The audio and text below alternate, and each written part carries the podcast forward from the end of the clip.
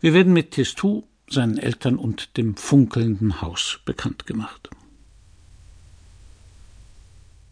Tistous Haare waren blond und zu einem Schopf hochgekämmt. Stellt euch Sonnenstrahlen vor, die sich beim Auftreffen auf die Erde in Ringellöckchen zusammenkräuseln. Tistou hatte große, weit geöffnete blaue Augen und frische rote Wangen. Er wurde fortwährend abgeküsst. Denn die Erwachsenen und besonders die mit großen schwarzen Nasenlöchern, Falten in der Stirn und Haaren in den Ohren haben die Gewohnheit, jeden kleinen Jungen mit frischen roten Backen zu küssen. Sie behaupten sogar, das hätten die kleinen Jungen besonders gern. Wieder eine ihrer vorgefassten Meinungen. In Wirklichkeit nämlich sind es die Erwachsenen, die darauf so versessen sind, und es ist sehr freundlich und höflich von den kleinen Jungen mit den frischen roten Backen, dass sie den Erwachsenen dieses Recht zugestehen. Jeder, der Tistou begegnete, rief begeistert Oh, was für ein hübscher kleiner Junge. Aber Tistou wurde nicht etwa eitel dadurch. Er hielt die Schönheit für etwas ganz Natürliches. Er war eher verwundert, dass die anderen Männer und Frauen und auch die kleinen Kinder nicht genauso aussahen wie seine Eltern und er selbst.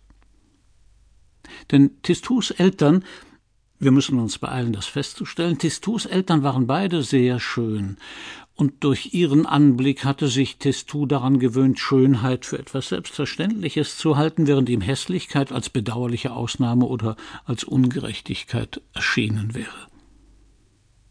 Monsieur Papa, Testous Vater, hatte schwarzes Haar, das er sorgfältig mit Brillantine glatt bürstete, er war sehr groß und äußerst sorgfältig gekleidet. Niemals sah man auch nur eine Spur von Staub auf dem Kragen seiner Jacke, und ihn umgab immer ein Duft von Eau de Cologne. Madame Mama dagegen war blond und zart. Ihre Wangen waren samten wie die Gesichter der Blumen, und ihre Fingernägel waren rosa wie die Blütenblätter der Rose, und wenn sie aus ihrem Zimmer trat, duftete es um sie herum wie ein ganzer Blumenstrauß. Wirklich, Testou konnte sich nicht beklagen, denn er hatte nicht nur Monsieur Papa und Madame Mama ganz für sich allein, sondern er nahm außerdem an ihrem glücklichen und sorgenfreien Leben teil. Und in der Tat, ihr habt es sicher schon gemerkt, Tistous Eltern waren sehr, sehr reich. Sie bewohnten ein wundervolles Haus mit mehreren Etagen, es hatte eine Freitreppe und eine Veranda, eine große Treppe und eine kleine Treppe, hohe Fenster, immer neun in einer Reihe, und Türmchen mit spitzen Hauben und ringsherum der herrliche Garten.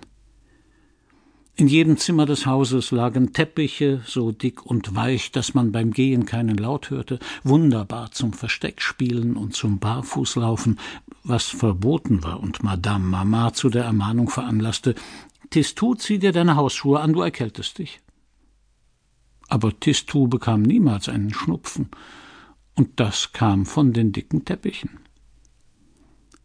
Dann war da noch das Geländer der großen Treppe, das blank geputzte kupferne Treppengeländer, ein riesengroßes plastisches S, das von hoch oben wie ein goldener Blitz durchs Treppenhaus herunterkurfte bis auf das Bärenfell im Erdgeschoss.